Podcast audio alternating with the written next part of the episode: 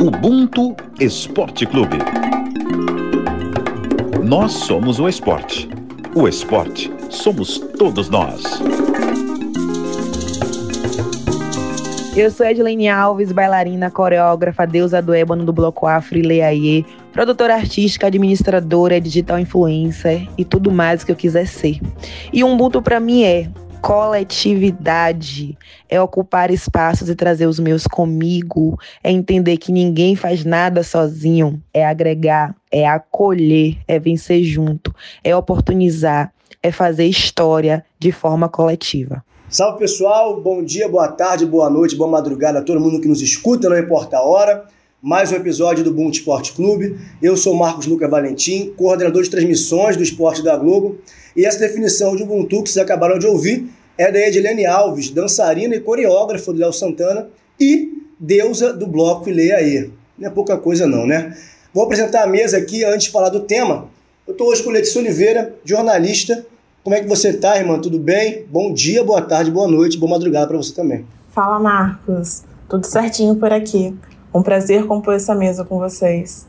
E com a gente aqui também, nosso guru, nosso mestre, doutor Paulo César Vasconcelos, nosso PC. O crachá dele nem cabe tanto de qualificação, por isso nem crachá precisa usar. PC, sempre uma honra ter você aqui. Como você tá? Olha, bem-vindo a você, Letícia. É sempre um prazer participar de um dos mais importantes projetos jornalísticos criados é, na, no último ano, um projeto jornalístico de vigor, de conteúdo e que mostra a capacidade é, dos jornalistas negros e negras. E isso é o mais importante. Então, toda vez que sou convidado, fico muito honrado por fazer parte desse projeto que, para mim, é algo que traz oxigênio para o debate. E é o que mais nós precisamos. Obrigado, Marco. Prazer estar com a Letícia e salve quem nos acompanha. Um tapete devidamente vermelho estendido, agora recolhido, para minha humilde presença aqui. Eu vou só apresentar esse assunto, que é o seguinte: dia 5 de fevereiro, Neymar completa 30 anos de idade. Né? Neymar, um personagem de várias. uma teia com, várias, com vários fios para falar sobre o Neymar. Né? Tem fios que levam ao futebol, tem fios que levam à personalidade, tem outros que falam do, da mídia que ele carrega, mas sem dúvidas é um personagem, talvez um dos mais abrangentes e mais maiores né, do futebol brasileiro, do esporte brasileiro nos últimos tempos, por tudo que carrega, né? até porque pelo futebol ser nosso grande objeto de estudo aqui no Brasil. Como falar do Neymar? Né, envolve vários assuntos, eu não quero me precipitar começando errado. Vou começar pelo professor, né? Professor PC, para a gente já ir anotando aqui, tipo colégio mesmo. Mestre, se você pudesse definir o Neymar em uma palavra, qual seria? E justifique sua resposta como uma boa prova. Genial como jogador de futebol, resultado desses tempos atuais. Mas vamos ficar primeiro dentro do campo. Ninguém no futebol brasileiro solitariamente é soberano há 12 anos se não fosse genial. E ele jogando futebol é absolutamente genial. Neymar em uma palavra.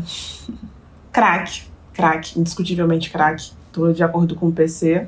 E, e é difícil, né, conseguir separar para a personalidade do jogador para então traçarmos as nossas opiniões. Se usar a palavra, as palavras gênio, craque, e eu concordo, né? Acho que, eu acho que nesse ramo, no aspecto esportivo, ninguém discorda, ninguém é lunático o suficiente para discordar do, do, que o Neymar representa quando bota uma chuteira e entra no gramado.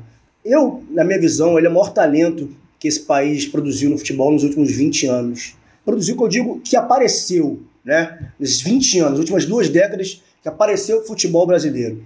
Por outro lado, ele tem essa, essa dualidade, né? Como se fosse a, a teoria dos dois corpos do rei. Tem o corpo físico e outro corpo, né? Eu acho que o Neymar, na minha visão, é, ele é amado e odiado na mesma proporção. E eu não consigo lembrar de um outro personagem no esporte como um todo aqui no Brasil seja amado e odiado da mesma forma. Eu queria entender, acho que aqui para vai seguir a medula dessa nossa discussão é o porquê, né? O porquê que ele vive esses, esses dois esses dois lados. E eu acho que ele sabe disso, né? Ele sabe que ele também é odiado, assim como é amado. E isso regula, baliza algumas questões de como ele se comporta. né? Porque ele sabe que não é unanimidade. Unanimidade também ninguém é, mas todo mundo sabe que é amado, todo mundo sabe que é odiado. Queria começar a pensar, por que você acha que isso acontece com o Neymar? Ele ser tão odiado e ser tão amado na mesma medida? É, tem um documentário que está em cartaz da Netflix em que me chamou a atenção que na casa do Neymar em, na França tem um quadro que a metade do rosto é o Batman, a metade do rosto é o Coringa. E eu acho que isso é, deve ser, inclusive, a própria compreensão que o Neymar tem do personagem que ele é.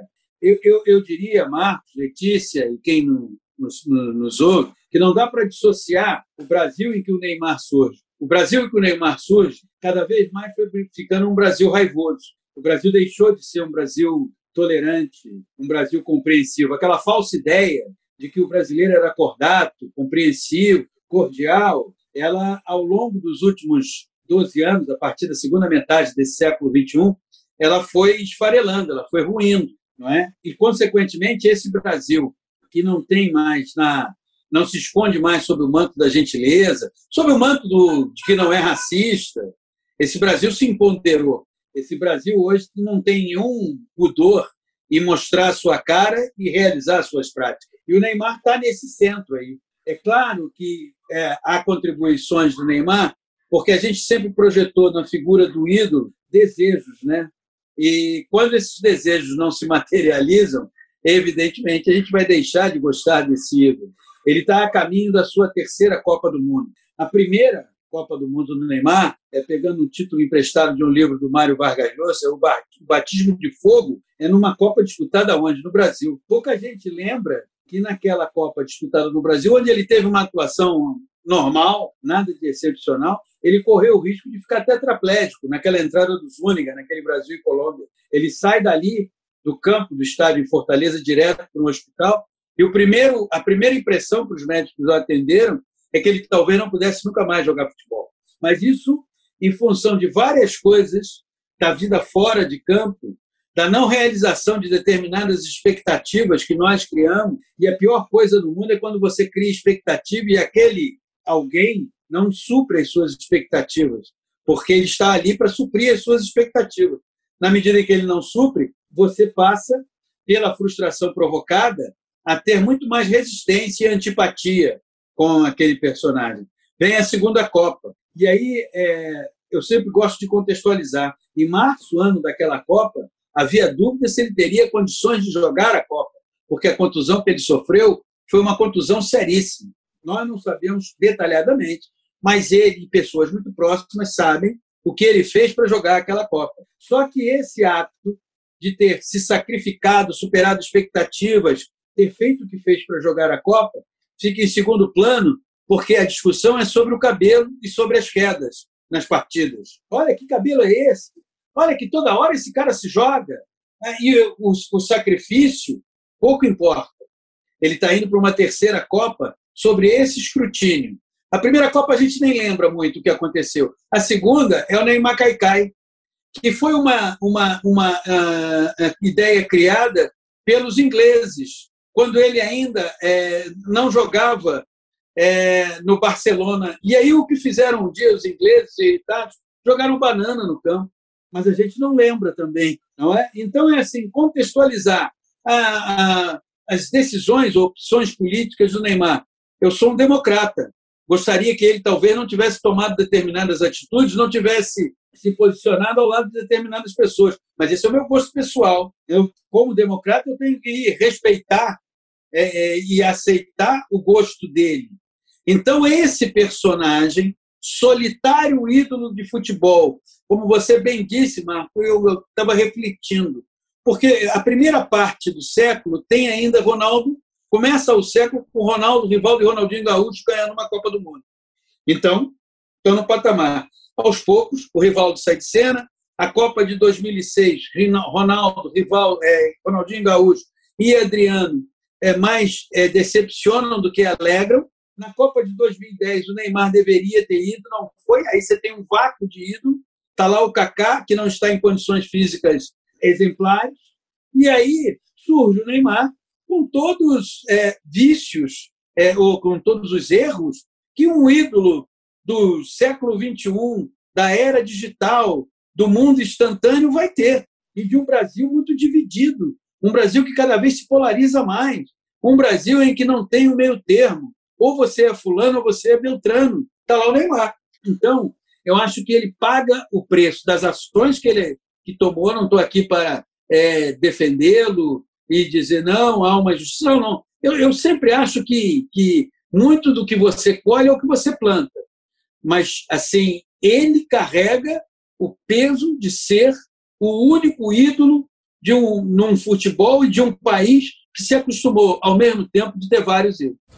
A gente tem as atitudes do Neymar dentro e fora de campo, como o trato com Dorival lá atrás, ainda no início pelo Santos, as ditas reações mediante a falta sofridas ou não sofridas, como o PC falou, né? A fama que vem é, se intensifica em 2018 com Kai Kai mais recentemente acusação de estupro, situações que podem criar esse distanciamento e repulsa, mas é impossível desvencilhar também que ele é mais atacado por conta da cor da pele. O atual grande futebolista brasileiro é preto. É um ídolo solitário e preto. E acho que o preço pode ser mais alto por errar. Ele erra, sim, mas pode ser mais cobrado também pela questão racial. E essa questão racial, é, a gente até falou num, num programa que o PC inclusive, que a gente falou do Neymar, falou sobre outros aspectos, o Neymar foi até um, uma questão de debate. Porque é o seguinte, o Neymar foi chamado de macaco, né? Naquele, em 2020, no jogo contra o Olympique de Marseille, é sempre bom lembrar quem chamou ele de macaco. Álvaro Gonzalez, porque a gente lembra o nome da vítima, não lembra do agressor, e aí ele passa impune. Sim. Álvaro Gonzalez, zagueiro do Olympique de Marseille. O Neymar questionou, né, foi lá reclamado, aquele, aquele fuzuê danado, o jogo, enfim, foi expulso, o jogo parou, que ele chamou, falou, reclamou e foi chamado de macaco. E aí, a mídia, a imprensa, a, os meios audiovisuais, a internet, a primeira atitude, quando o Neymar foi chamado de macaco, foi questioná-lo. Ué, mas até outro dia ele falou que não era preto. Mas ele já deu entrevista dizendo que não era negro. Agora quer surfar nessa onda de antirracismo.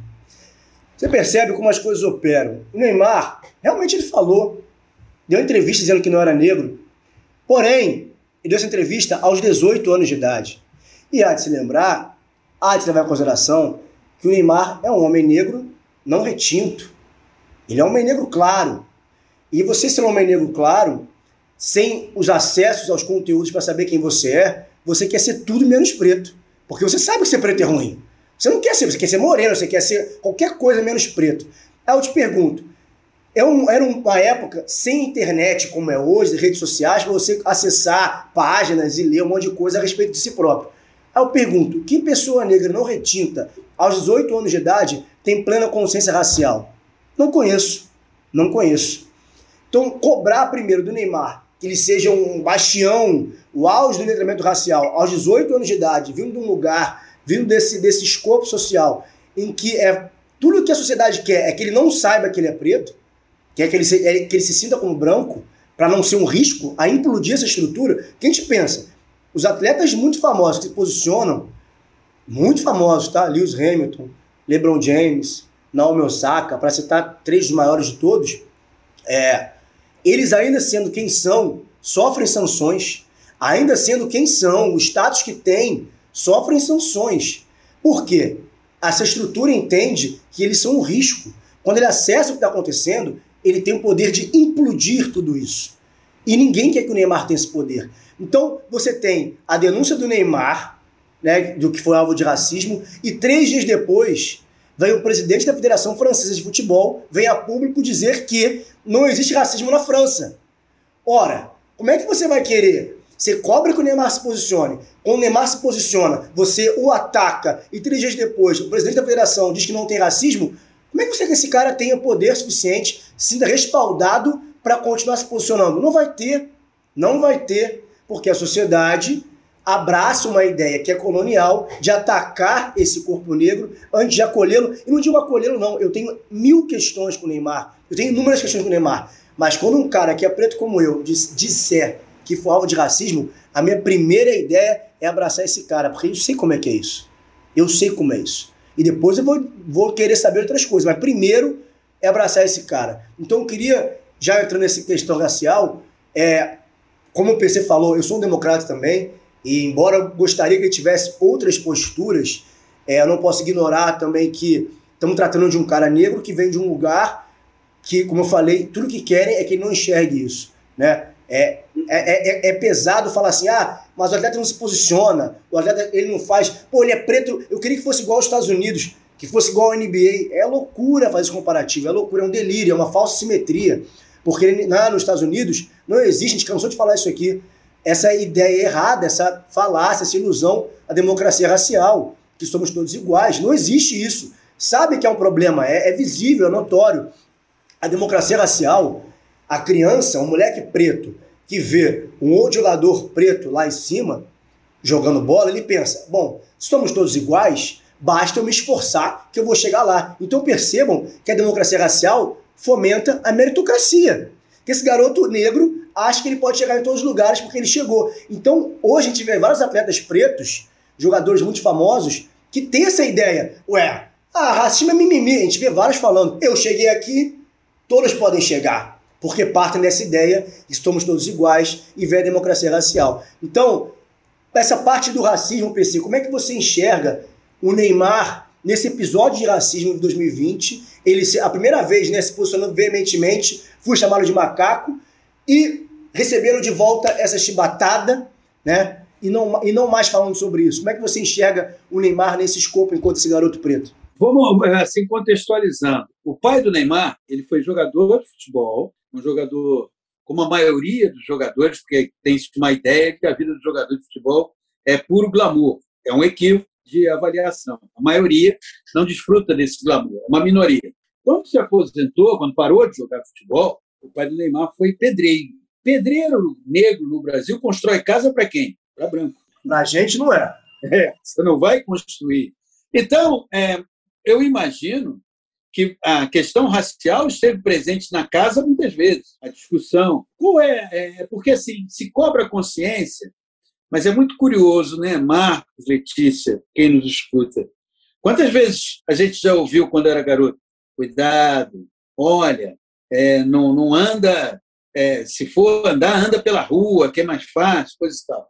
São é, conceituações sobre a situação racial e sobre a segregação das, da qual somos vítimas. Quando ele vai lá e diz, olha, eu fui vítima de racismo, e o juiz minimiza, e o presidente da federação debocha, é, e não é que isso vai ser um fator inibidor é, de futuras ações, mas é também um fator que fala assim, poxa, eu vou sempre me manifestar, mas eu tenho que ter cuidado, respaldo para poder fazer isso. Porque o episódio lá da Inglaterra, eu estava no estádio, aquilo foi doloroso, aquilo é de machucar, machuca na alma, e todos nós já sofremos esse tipo de dor é, na alma. É, querer é, enxergar no Neymar uma figura é, que, de repente, vá liderar um combate, eu, me, eu sempre falo assim: você tem um dos grandes problemas que a gente vive. Sonhos são confessáveis, desejos necessariamente a gente não consegue falar em voz alta. Porque nós temos alguns desejos que eles não são confessáveis, não é? Mas a gente mesmo assim quer realizá-lo. Mas quem sabe também internamente é, você tem ações que você não as torna públicas sobre essas questões. Vale a pena lembrar que o Neymar é, tem uma fundação que atende crianças, não é? Provavelmente a maioria dessas crianças é de região carente. Se é de região carente, provavelmente a maioria é negra. Não há dúvida sobre isso. Eu não estou fazendo aqui nenhuma, nenhuma grande descoberta. Me parece que não é alguém com um espírito de liderança nesse sentido, mas isso não desqualifica. Porque quando você, Marcos, traz a questão de 2020, nós já discutimos aqui é, nesses programas quando o Pelé, em 69, fez o gol e disse que era para dedicar às criancinhas, e vamos pensar nas criancinhas, muita gente de esquerda, de direita, foi lá e criticou, que alienado. Onde já se viu falar das criancinhas? Pô, faz o milésimo gol. Pois é, se talvez tivessem direcionado o comentário que o Pelé fez com a bola nos ombros de alguém, dizendo vamos pensar nas criancinhas, em 1969, talvez a gente não tivesse tantos meus guris perdidos por aí. Mas não, entraram muito no que? Pelé é alienado. O Pelé faz o milésimo gol, o Brasil está vivendo uma ditadura militar e olha o que, que ele falou. É sempre minimizar, o processo não é novo. O que é novo, talvez, o que fica novo são as vozes, porque o tempo passou, né? 1969 o telefone ficava na parede, o telefone preto ficava na parede. Agora, em 2020, não tem mais o telefone preto na parede. Né? E o telefone era chamado de quê? Aquela época? Macaco. Né? Bate o um macaco para ele. Esse sim que era chamado telefone na época. Agora é a era do celular. Mas o processo de desqualificação é o mesmo. Continuamos a viver um processo de desqualificação. O que nós precisamos entender é que olhar para o personagem e, ao invés de projetar no personagem coisas que a gente gostaria que ele fizesse, a gente parece falar assim, cara, é o máximo que ele pode dar. Mas ele está dando, ele está fazendo. E entendermos que o processo é coletivo, não é individual. Ah, eu gostaria que, ok, mas mais importante do que eu gostaria que fulano fizesse, falasse, é estamos nos organizando para mostrar a nossa representatividade, para mostrar que não estamos aqui é, é, numa posição de subalternidade, que o tempo em que aceitávamos ou não conseguíamos nos manifestar já passou e que não precisamos de uma voz para ser a nossa guia, a nossa referência, porque a nossa ação é coletiva, eu acho que é essa a questão. A pancada, quando veio, do rigor do ato, do deboche do dirigente, a mim não surpreende. Então, imagino que a você e a Letícia e a quem nos escuta não deve ter surpreendido, porque o modelo ele vai só se aperfeiçoando. Mas o modelo, na sua estrutura, não mudou. O modelo, quando olha para um cara como eu, que não é famoso, mas é conhecido e aparece na televisão, e chega em algum lugar, eu chego sem cor. Como o Neymar chega sem cor, como o Pelé chega sem cor, como o Lewis Hamilton chega sem cor, o LeBron James não tem cor. Aí o processo de afirmação sobre o que somos é um processo individual, mas ele só é representativo quando coletivo. PC, perfeito. É, é aliás, se eu discordasse aqui, eu, eu estaria em outro planeta. É, é muito bom, porque esses recortes a gente ignora. A gente não, né? A gente sabe, mas por vezes no subconsciente fica lá, jaz aqui esse pensamento, né? Porque todos os mecanismos fazem com que a gente esqueça. É bom que a gente esqueça as coisas para não, de novo, não sermos esse instrumento de mudança. E aí você falou de guri, né? Quando o Pelé falou das crianças, foi ridicularizado. E aí tem essa questão do Neymar, né? Eu entendo que o negócio do menino Neymar, o menino Ney e tal, eu entendo que chamar de menino é, de certa forma, isentar o Neymar de certas responsabilidades que adultos têm. Eu entendo isso. Porém, também considero importante ressaltar aqui que é fundamental sempre fazer o um recorte racial, porque é o fator raça que baliza toda e qualquer relação num país que foi erguido e é sustentado por pilares racistas. Por que eu estou dizendo isso? Tem uma amiga minha que é bem mais velha que eu, que ela me chama, sempre que ela me vê, ou seja no Instagram e tal, presencialmente, ela me trata como bebê. E fica, ah, cuti-cuti, Marcos e tal. E no início eu ficava meio, ah, que maluquice. Mas depois com o tempo eu fui entendendo, porque as pessoas que viam sempre perguntaram, mas Maíra, que, como é que trata o Marcos igual bebê? Aí ela sempre fala assim, é porque esses garotos são, desde cedo, forçados a entender que são homens, enquanto meninos brancos são meninos. E é bom falar para esses garotos que eles podem ser meninos também, embora sejam adultos. Dar um pouco de leveza para eles. E a primeira vez que ela me falou isso, de eu ter leveza, de não ter que toda hora ser duro, né? Eu passei a pensar a respeito disso. E, obviamente, como a gente trabalha com esporte, passei a pensar sobre essa o menino Neymar. Não quero dizer que é, que é só isso, né? Não é quero dizer que estou amenizando isso. Mas quero falar dessa, dessa questão do menino e do adulto. No documentário, contam que ele fez o primeiro milhão ainda aos 14 anos, o que mostra o tamanho da responsa que ele carregava. Na época, havia ali o interesse do Real Madrid, mas ele decide retornar ao Brasil, para o Santos, né? E posteriormente vai para o Barcelona. A história poderia ter sido diferente. Essa, a questão do amadurecimento é, e essa responsabilidade, né, não só de ser um provedor, mas como você falou no início, PC, de ser o cara da seleção. Você lembra de alguma outra geração da seleção brasileira que tenha sido tão dependente de um jogador só como o Brasil é do Neymar? que até criou um termo né, nas últimas Copas, a Neymar dependência. Você lembra de algum cenário semelhante a isso? Eu acho que não teve, não, né? Não, é, exatamente. Não teve pelo seguinte: na Copa de 58, o Pelé desembarca naquela Copa com 17 anos, mas havia um cinturão ali, Gilmar Bellini, Newton Santos, Djalma Santos, Zito, Didi, Garrincha, Zagallo, que eram mais velhos.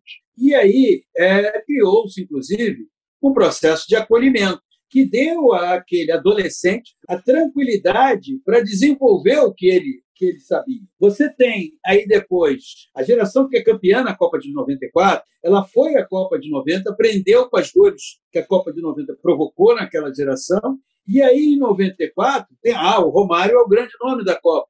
Mas ele tinha o Dunga que estava em 90, ele teve o Ricardo Gomes, o Ricardo Rocha, enfim, tem um cinturão. E lá estava um jogador que estagiário naquela Copa, oito anos depois foi ser campeão mundial, que era o Ronaldo. Então, você sempre teve um processo de estagiário convivendo com um profissional sênior. O estagiário poderia até se sobressair, como se sobressai o Pelé em 58, mas havia os profissionais sênior. O que, que aconteceu? Em 2006, você ainda tem Ronaldinho Gaúcho, Ronaldo e Adriano, e o Kaká. Pois bem, entre 2006 e 2010, por motivos distintos, cada um foi se desinteressando em operar a nível de seleção brasileira, Copa do Mundo. 2010 tem um vácuo, não tem ninguém, exceto o Kaká, que não estava em boas condições físicas. 2014, não, 2010 já se falava do Neymar. Mas 2014 o Neymar chega numa Copa no Brasil, num Brasil que já está dividido com manifestações nas ruas, com questionamentos políticos cada vez mais exacerbados, com é... presidente vaiado em todos os jogos. Exatamente. E aí tem um ah não, mas tem o Neymar. Sim, tem o Neymar, que olhava para a direita, olhava para a esquerda, olhava para frente, olhava para trás e não tinha ninguém. Sabe aquela frase, é contigo mesmo? Mas como é que é? Não, é contigo mesmo. Mas nós estamos aqui, mas é contigo mesmo. Mas você dá um passo à frente, e a galera que falou é contigo mesmo não deu um passo à frente, não. Ela ficou de braço cruzado para esperar o que você faz. O que você fizer, nós estamos juntos. Ah, eu? É assim? E foi assim. A Copa foi precedida por um movimento, quando você faz essa. É, ah, a gente esquece. Qual era o movimento que tinha? Não vai ter Copa. Pelos gastos, pelo superfaturamento, pela ausência de transparência, por uma série de questões que faz parte do nosso pacto com o desperdício. O Brasil é um país especializado em desperdiçar oportunidades. Nós fazemos isso, nós queimamos floresta, nós é, é, ampliamos a questão da desigualdade social, nós não despoluímos a Baía de Guanabara, porque a gente quer, não estou dizendo eu, você, Letícia, quem nos escuta, mas há um pacto com o atraso e uma das é, subnotificações desse pacto com atraso é vamos desperdiçar a oportunidade. É um pacto da sociedade brasileira. Ela não quer que o negro e as negras ocupem determinadas posições, que isso está no pacto do atraso e do desperdício de oportunidade. Abre uma janela, abre uma porta, mas esse é o contexto. E aí está o Neymar, solitário.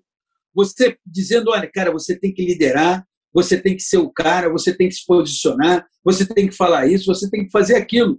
No documentário Caos Perfeito, tem uma hora que ele diz assim: as coisas aconteceram rápido demais. Quando recebeu a sua estatueta como melhor ator, Sidney Poitier, que foi um dos grandes nomes da cultura mundial, a primeira frase que ele disse foi a seguinte: o caminho foi longo até aqui. Olha a diferença. Um ator, atoraço, ganha, é o primeiro ator negro a ganhar um Oscar. Por que, que elas aconteceram rápido demais? Porque, como Letícia lembrou, com 13 anos ele estava na Espanha, em Madrid.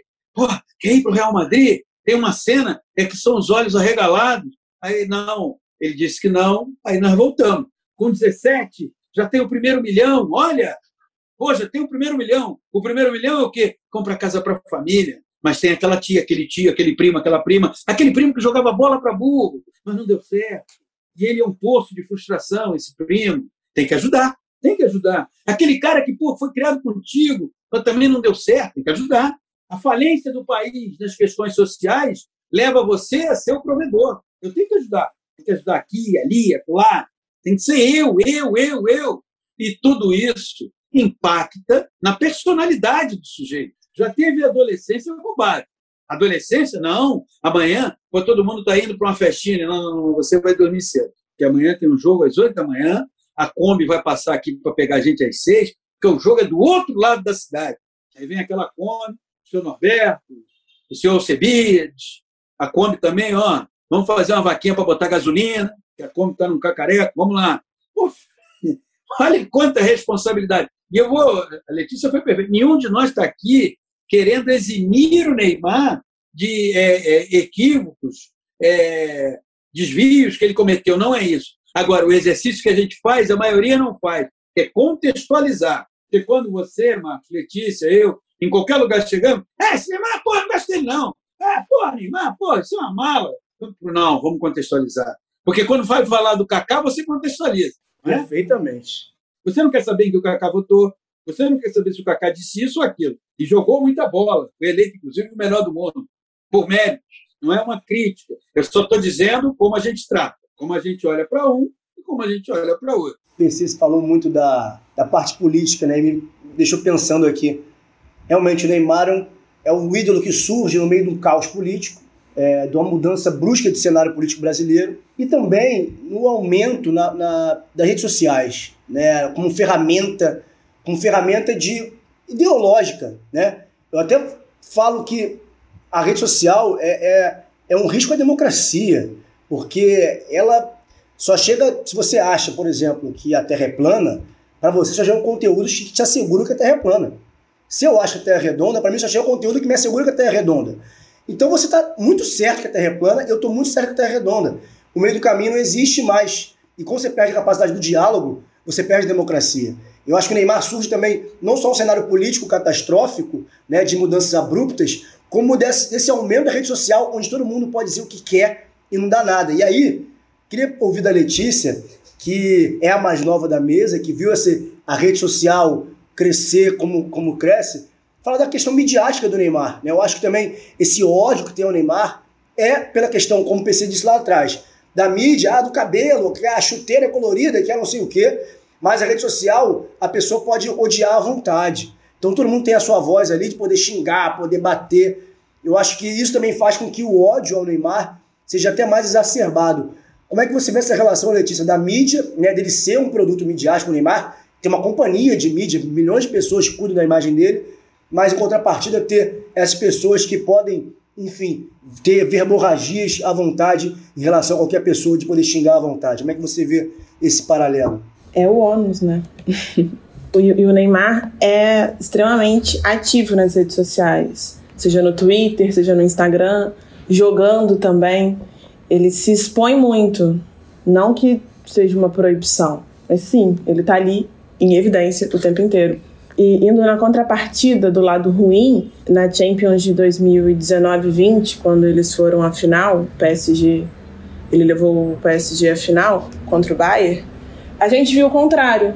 A gente viu todo mundo abraçando o Neymar aqui no Brasil, entrando no, no clima. Ele pegava a caixinha de som, botava o óculos, chegava no estádio super animado, dançando e trilhões e trilhões de vídeos da galera imitando, emanando boas energias eu me surpreendi, assim, com o clima que foi criado, levando em conta também a pandemia, né, que foi um momento de futebol começando a voltar, a gente se apegando a isso também. E não é o, a regra, né? Não, não é sempre que acontece, pelo contrário, a gente está sempre apanhando nas redes sociais. E esse foi um episódio em que me chamou a atenção de maneira positiva. Letícia, você está com quantos anos?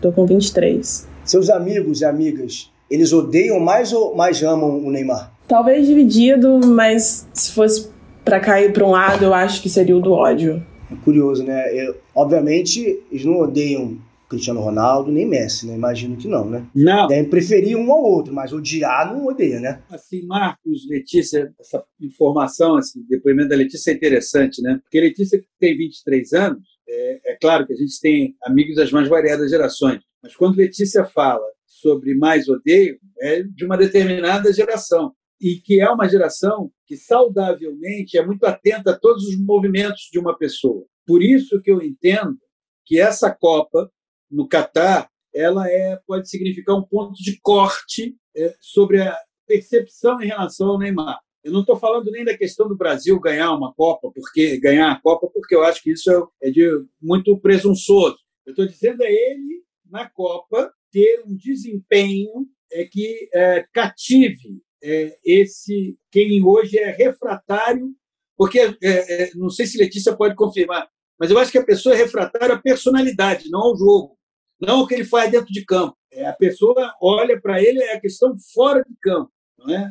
Estou errado, Letícia? Não, não. A galera leva em consideração o extracampo e acaba transformando numa coisa só. Então, essa, essa que é a questão. O extracampo pode ser que ele seja atenuado nas suas observações contrárias à figura do Neymar, se por acaso houver uma compensação dentro de campo. A grande questão é que na Copa de 2018, por exemplo, o dentro de campo é, foi frustrante em, nível, em termos de desempenho. E é óbvio que não adianta chegar numa roda e dizer assim, Zama, pô, o cara quase não jogou a Copa, o sacrifício, ah, eu não quero saber do sacrifício. Eu quero saber que toda hora, que eu sei que toda hora ele caía, que eu sei que ele ficava rolando pelo chão. Então é assim, não sei se o Neymar tem essa percepção, e é por isso que eu volto ao documentário onde ele fica, eu sou o Batman para muita gente, mas para muita gente eu sou o Coringa. Então ele tem a percepção da, da, da divisão que ele provoca, no caso do exercício da sua profissão, que é o futebol, isso só vai mudar, não com uma conquista de Copa do Mundo, que aí é muito presunçoso, mas com uma Copa do Mundo, você chega e fala assim, cara, o cara jogou, o cara brigou, o cara tentou, não ganhamos, mas. E com detalhe, né? Vocês têm ideia de como vai ser essa Copa? Essa Copa vai ser disputada depois do primeiro turno das eleições. Imagina como vai estar esse país, porque eu não creio que essa eleição será decidida no primeiro turno. A temperatura só vai subir, o divisionismo só vai se, se acentuar, a polarização só vai se materializar de uma maneira cada vez mais. Vai ser muito difícil esse ano. E não vai dar para deixar a seleção brasileira e o Neymar, em especial, fora de todo esse contexto. Você está falando aqui de imagem, né, de mídia, dessa exposição que a Letícia falou, é, muito grande, que o Neymar se expõe muito na rede social e aí vai para o bem e para o mal. Vamos ouvir aqui, né, trazer um especialista da área, o Felipe Guerra, que é head de negócio da Trace Brasil e sabe tudo de imagem e marca. Vamos, vamos ouvir com atenção. Imagem, ao meu ver, e se olha, se analisa historicamente, está muito ligado à credibilidade, o quanto é crível aquilo que aquela pessoa ou produto oferece. Isso acontece há muitos séculos. Entretanto, com a internet, a imagem se tornou algo, ao meu ver, se tornou algo maior, né? se tornou algo ainda mais poderoso. Então, quando você tem uma imagem que não não está atrelada à entrega daquele serviço ou produto, é, a imagem está arranhada, isso prejudica o produto, prejudica as vendas e os bons resultados. Uh, e o retorno daquilo. A mesma coisa do outro lado, uma boa imagem com uma boa entrega é, fazem, fazem que uma marca ou um produto eles perdurem por muito tempo. É, ao pensar em Neymar, logo me vem à cabeça o Beckham. Então, assim, jovens, Google it. É, é, o Beckham, durante sua carreira, foi o mais bem pago da história é, naquele período, né? Mesmo sem grandes títulos ou uma Copa do Mundo pelo, pela, pela seleção inglesa. Né? É, a história deles conecta com a do Neymar porque ambos investiram pesado na imagem da marca em torno deles, né? É, o, e o esporte é cruel nisso, porque cobra um comportamento de gladiador é, dos atletas, mas não tolera que ele tenha uma vida normal ou relativamente normal para além do, para além do esporte. E o Neymar é cobrado por causa disso. É, para os fãs de esporte, é, ele ser um popstar é um ultraje. Então, não, não é visto com bons olhos para o fã, o fã tradicional do esporte. Por outro lado, ele também ele é muito famoso, ele é um popstar por, pelo que ele faz em torno da marca do lifestyle dele. Sinceramente, eu não sei dizer é, ou julgar o certo ou errado. Um dos pontos mais abordados interessantes do documentário, na minha opinião, é a relação com o pai. O pai tem muito espaço no documentário, que já mostra como o papel dele sempre foi grandioso na vida do Neymar. E o jogador chega a dizer que a relação hoje é muito mais profissional do que de pai e filho, e que ele sente, ele lamenta que seja dessa forma, né? Eles chegam a discutir em algum momento também, mas eu queria voltar um pouco, porque essa relação não é saudável desde o primeiro momento, desde que o Neymar nasce. Era para ele ter sido registrado como Mateus, o nome acordado pela mãe, Nadine, e pelo seu pai. Mas quando o pai chegou no cartório, ele simplesmente resolveu colocar o próprio nome na criança, Neymar Júnior. uma violência que acontece pra caramba. É, essa questão da relação pai e filho, primeiro é assim, o pai é um jogador, foi um jogador que não deu certo, né? Então, o filho, e o documentário mostra isso de maneira muito precisa, é, já bem pequeno, começa a mostrar habilidade. E aí, além dessa questão que era para ser Matheus e vira Neymar, e aí, quando ele olha, ele começa a se projetar no filho. Ele vê o filho ser aquele que pode fazer o que ele não fez. Há um período em que a relação ela ainda tem uma cordialidade. Eles vão posar para uma foto e o Neymar está com o boné para o lado. O pai diz: bota o boné para frente. Não, vai ser para o lado. Bota o boné para frente. Não, vai ser para o lado. Pô, bota. O pai sobe um pouco o tom.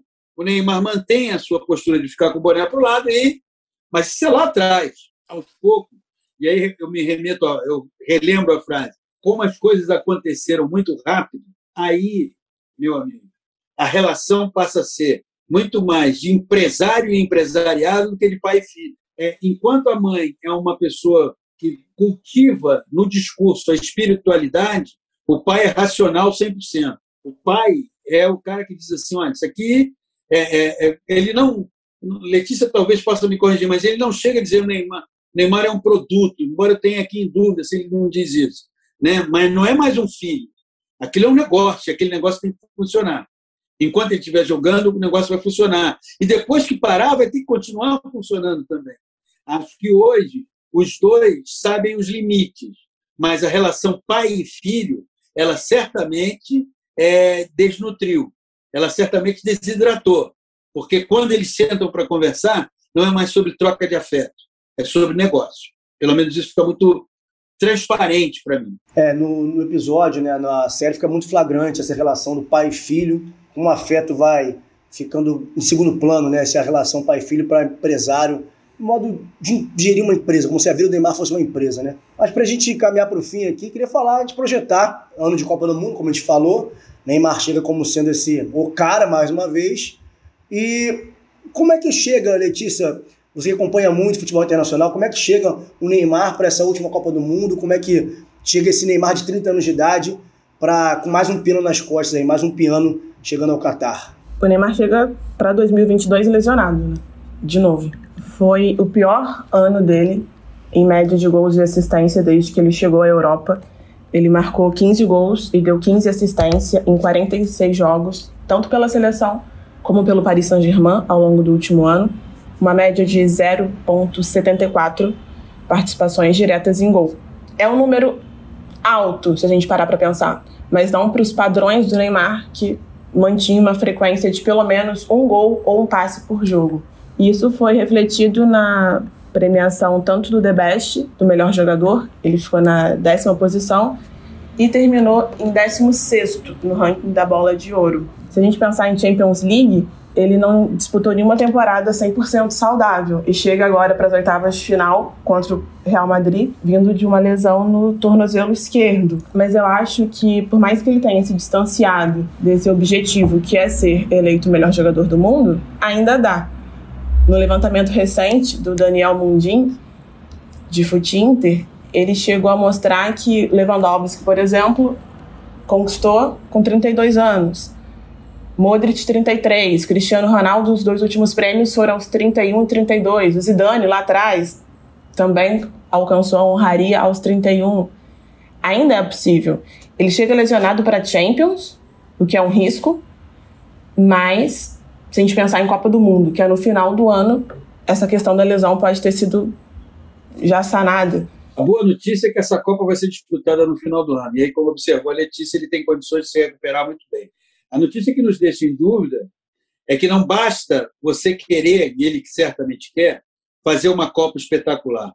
Ele vai ter que ter uma temporada é, espetacular do ponto de vista de mental. Não, não basta você chegar e dizer assim, eu quero, eu posso. O eu quero, eu posso é como eu vou poder, porque não basta eu só querer. Eu tenho que trabalhar para poder. O Neymar é um jogador fisicamente frágil, mas ele é um corpo que, é, no jogo de choque, ele sempre vai levar desvantagem por causa da fragilidade física. Ele é um homem magro, um atleta magro. Agora, ele vai ter que trabalhar nessa temporada, que vai incluir, inclusive, um período de férias, a temporada termina europeia, termina no final de maio, tem junho, julho ali, como férias, retoma em agosto, ele vai ter que desenvolver mentalmente e também do ponto de vista físico um trabalho que o faça chegar na Copa pleno. É óbvio que todos os jogadores estão sujeitos a uma contusão inesperada, todos eles. Não é o Neymar que está mais e o fulano que está menos. Mas que ele possa fisicamente estar pleno e aí transformar essa Copa com 30 anos de idade, a terceira na carreira, como a Copa. Porque se você fizer um recorte, o Maradona tem uma Copa em 82 discretíssima. Voa na Copa de 86 e faz uma boa Copa em 90. O Zidane tem uma Copa espetacular em 98, cai na Copa de 2002 e faz uma Copa boa em 2006. Não há nenhum jogador na história do futebol mundial que tenha feito três Copas maravilhosas. O próprio Pelé faz uma grande Copa em 58, em 62 não há disputa, porque se contunde, e o grande nome é o Garrincha. Em 66, caçado pela seleção de Portugal em campo, faz uma Copa discreta até então. Em 70, ele volta para fazer a grande despedida. Então, é, é, isso é outra crueldade com o Neymar. Pô, ele disputou duas Copas e não jogou nada. Me diz quem é que foi brilhante em, na primeira Copa, na segunda Copa e na terceira Copa. Então, essa é a Copa. Agora, essa construção, do ponto de vista mental e físico, é um desafio que ele vai ter. Prever agora que ele vai arrebentar, eu acho presunçoso. Prever agora que ele vai ser um fracasso, eu acho de um pessimismo exagerado. É, um presum, é uma presunção no outro sentido. Mas ele tem que ter muito claro, mentalmente, fisicamente, uma Copa que será disputada em novembro, dezembro, abre essa possibilidade dele se preparar muito bem. A gente falou bastante de lesões, né? E me lembrei de uma outra passagem da série documental em que levantam-se a bola de que a maioria das lesões, as lesões mais graves que ele teria sofrido, haviam sido fora da área, ao tentar dar um drible a mais. Como isso também é cruel. O cara pode, pode se machucar sozinho ou pode né, receber uma entrada e ele é a vítima.